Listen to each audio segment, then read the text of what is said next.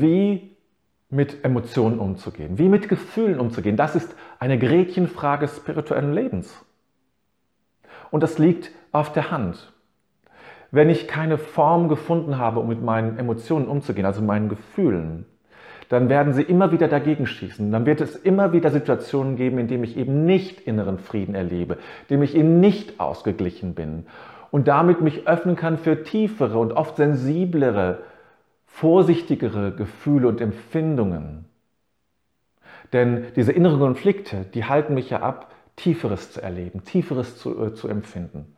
Deshalb ist es ja so wichtig, all die Dinge, die mich innerlich beschäftigen, alle Ängste anzuschauen, damit der Weg frei ist, damit ich sozusagen auf den Grund meines Seins blicken kann. Alles andere sind Eintrübungen. Alles andere sind Eintrübungen. Nun gibt es natürlich sehr unterschiedliche Formen, mit Emotionen umzugehen. Und eine klassische ist, sie erst gar nicht wahrzunehmen. Sie gar nicht erst wahrzunehmen. Ich ignoriere sie oder ich verdränge sie. Das war ja eines der großen Themen auch von Sigmund, äh, Freud. Die Verdrängung unserer Gefühle.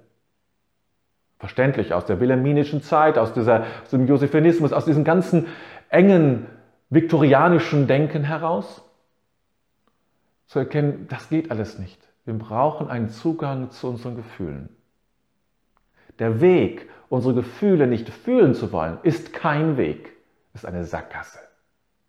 Also, wir müssen sie fühlen und müssen einen Weg finden, damit umzugehen.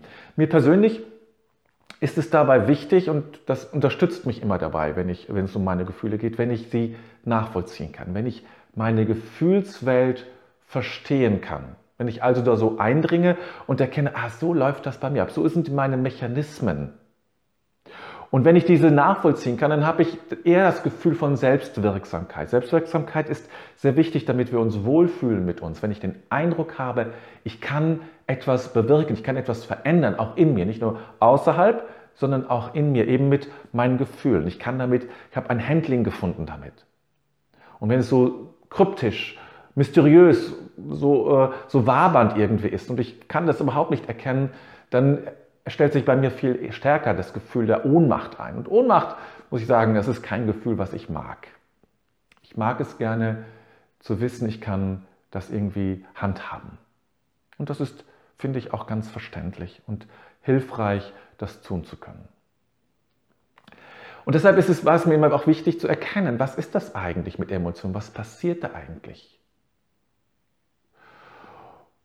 Und irgendwann habe ich erkannt, dass es zwei Arten von Gefühle gibt.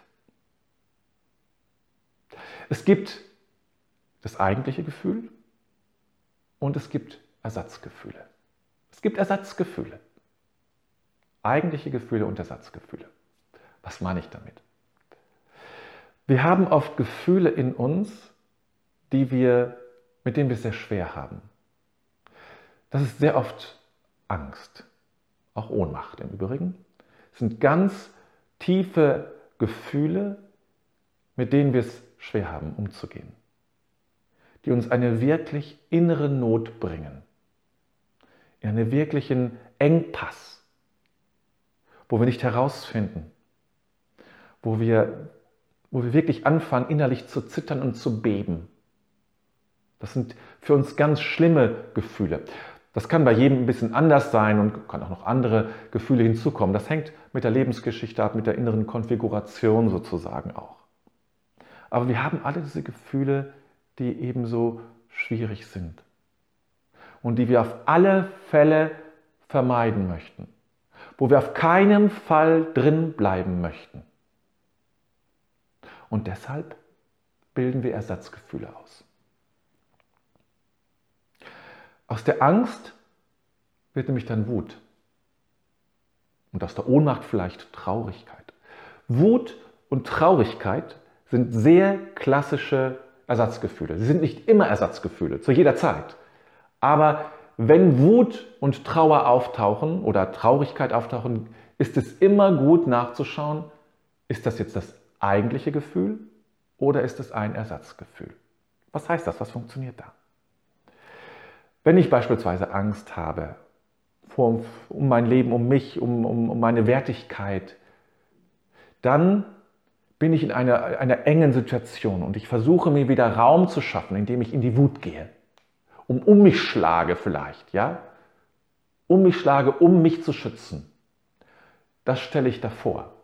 Das ist mein Ersatzgefühl. Eigentlich ging es darum, die Angst zu spüren, aber diese Angst kann ich nicht ertragen, also suche ich mir ein anderes Gefühl, was ich da vorstelle, was fast gegenteilig ist, ja, ne? ist also gegenteilig und ähm, was mir Raum gibt, aber was eben damit auch ja, fast nicht zu regulieren ist. Ich schlage dann wirklich um mich, ohne genau zu differenzieren, ohne nachzudenken. Das ist eines der Wesen der Ersatzgefühle, dass sie nicht differenziert sind, weil sie eben keine Verbindung zum eigentlichen Schmerz haben. Und du kannst das immer wieder erkennen bei Menschen. Gerade Wut ist, wie gesagt, ein sehr schönes ähm, äh, Beispiel, aber auch Traurigkeit kann das sein. Dass Menschen anfangen zu weinen, obwohl sie eigentlich wütend sind. Oder, oder, oder weil sie, weil sie traurig sind, aber eigentlich aber nach außen hin zeigen sie Wut, Aggression. Es lohnt sich immer zurückzublicken. Es lohnt sich immer bei sich selbst zurückzublicken, zu sagen, was ist der Anfang? Und darum geht es. Womit fing es an? Mit welchem Gefühl fing es an? War es Angst? War es Ohnmacht, Sorge oder welches Gefühl auch immer? Denn wenn du stehen bleibst bei der Wut als Ersatzgefühl, wirst du keine Lösung finden. Der Weg ist immer der Weg zurück. Ist immer der Weg zum Anfangsgefühl. Also, wenn du Wut hast und dahinter ist die Angst, dann geht es darum, dass du deinen Weg findest zurück zu dieser Angst dass du diese, dieses erste Gefühl, das bestimmende Gefühl, das eigentliche Gefühl wieder erlebst und dem nahe bist, dass du dem Raum gibst. Oft ist es ja so, wenn man diese eigentlichen, diese Erstgefühle nenne ich es mal, wenn man denen Raum gibt und sie ihnen erlaubt, dass sie, dass sie, ja, dass sie da sind, dass sie leben, dass ich sie spüre, dass sie dann schwächer werden. Sie wollen vorkommen. Sie wollen vorkommen. Und ähm, ja, und darum geht es eben bei diesem Prozess mit, mit meinen Emotionen, dass ich diesen Weg finde, zurück von dem Ersatzgefühl zu dem eigentlichen Gefühl. Und auch wenn du mit anderen Menschen umgehst, ja, wenn du mit Menschen zu tun hast, und wir haben ja alle irgendwie Menschen zu tun, die eben mal, vielleicht mal wütend sind oder traurig sind, hab ein einen offenen Blick, ein offenes Ohr dafür, welches Gefühl vielleicht dahinter ist. Wir sprechen sehr schnell die Menschen dann auf ihre Wut an, wenn sie irgendwie aggressiv werden, äh, lautstark. Aber gerade wenn jemand lautstark wird, muss man sofort hellhörig werden, zu überlegen, was verteidigt er gerade? Welches Gefühl wird gerade geschützt? Und wenn es mir nicht gelingt, die Menschen auf dieses Gefühl hin anzusprechen oder dieses Gefühl direkt anzusprechen und dass ich es gleich benennen muss, dann werde ich, werden wir nicht weiterkommen. Es ist dieses erste Gefühl, um das es geht und das, das so wichtig ist, sich dem zu nähern, liebevoll, achtsam, raumgebend, ohne dass das ins Unendliche geht. Auch Gefühle, auch Gefühlen darf man begrenzen, muss man begrenzen. Aber doch brauchen sie etwas mehr Raum als das, was wir ihnen meistens zustehen. Und wenn ich sie so Menschen so ansprechen kann, wenn ich sie so sehe, wenn ich das Äußere, das, das Offensichtliche nicht als das Eigentliche erkenne, sondern sehe, ah, dahinter ist deine Not. Ich erkenne in deiner Wut deine Not. Oder ich kenne in deiner Traurigkeit deine Wut. Auch das. Ne? Ich kenne in deiner Traurigkeit, erkenne ich deine Wut und ich spreche deine Wut an, damit du sie fühlen kannst. Und ich spreche in mir meine Wut an. Ich, ich, ich horche in mich, spüre in mich, in mich hinein, was war am Anfang? War am Anfang wirklich Wut oder war das Angst und Sorge?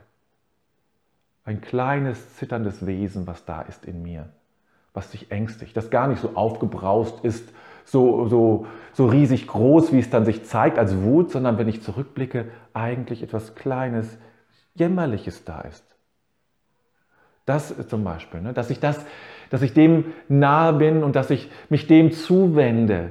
Das ist, das finde ich einfach wichtig, dass ich mich dem zuwende und dadurch eine ganz andere Form auch der, äh, der, des Umgangs mit meinen Emotionen finde, indem ich dem folge, indem ich dahinter gehe, hinter diesen Erst- oder diesen Ersatzgefühlen. Und dafür möchte ich dich eben, darauf möchte ich dich aufmerksam machen und dafür möchte ich dich sensibilisieren, dafür eben auch eine, ja, eine, eine Sensibilität zu entwickeln und eine Wachheit zu entwickeln, und damit du deinen Weg gehen kannst vom Ersatzgefühl zu deinem eigentlichen Gefühl. Und da liegt nämlich dann die Lösung und da liegt nämlich dann auch die Erlösung und da liegt dann auch der Weg zu dir hin, zu deinem Inneren hin. Denn dieses Gefühl, dieses Erstgefühl ist der Weg, ist sozusagen die Lücke hin zu dir selbst, wo du dich spürst und wo du, wo du ja, den Zugang findest zu deinem Inneren. Es ist nichts, was verdeckt, das ist das andere, das sind die Ersatzgefühle verdecken letztlich, sondern das ist etwas, was öffnet, was öffnen will diese eigentlichen, echten Gefühle von Not und Traurigkeit und so weiter, was immer das für dich sein mag. Und dafür möchte ich dich gerne sensibilisieren, damit du da deinen Weg gehen kannst, um besser auch mit deinen Gefühlen und Emotionen umzugehen. Und das wünsche ich dir.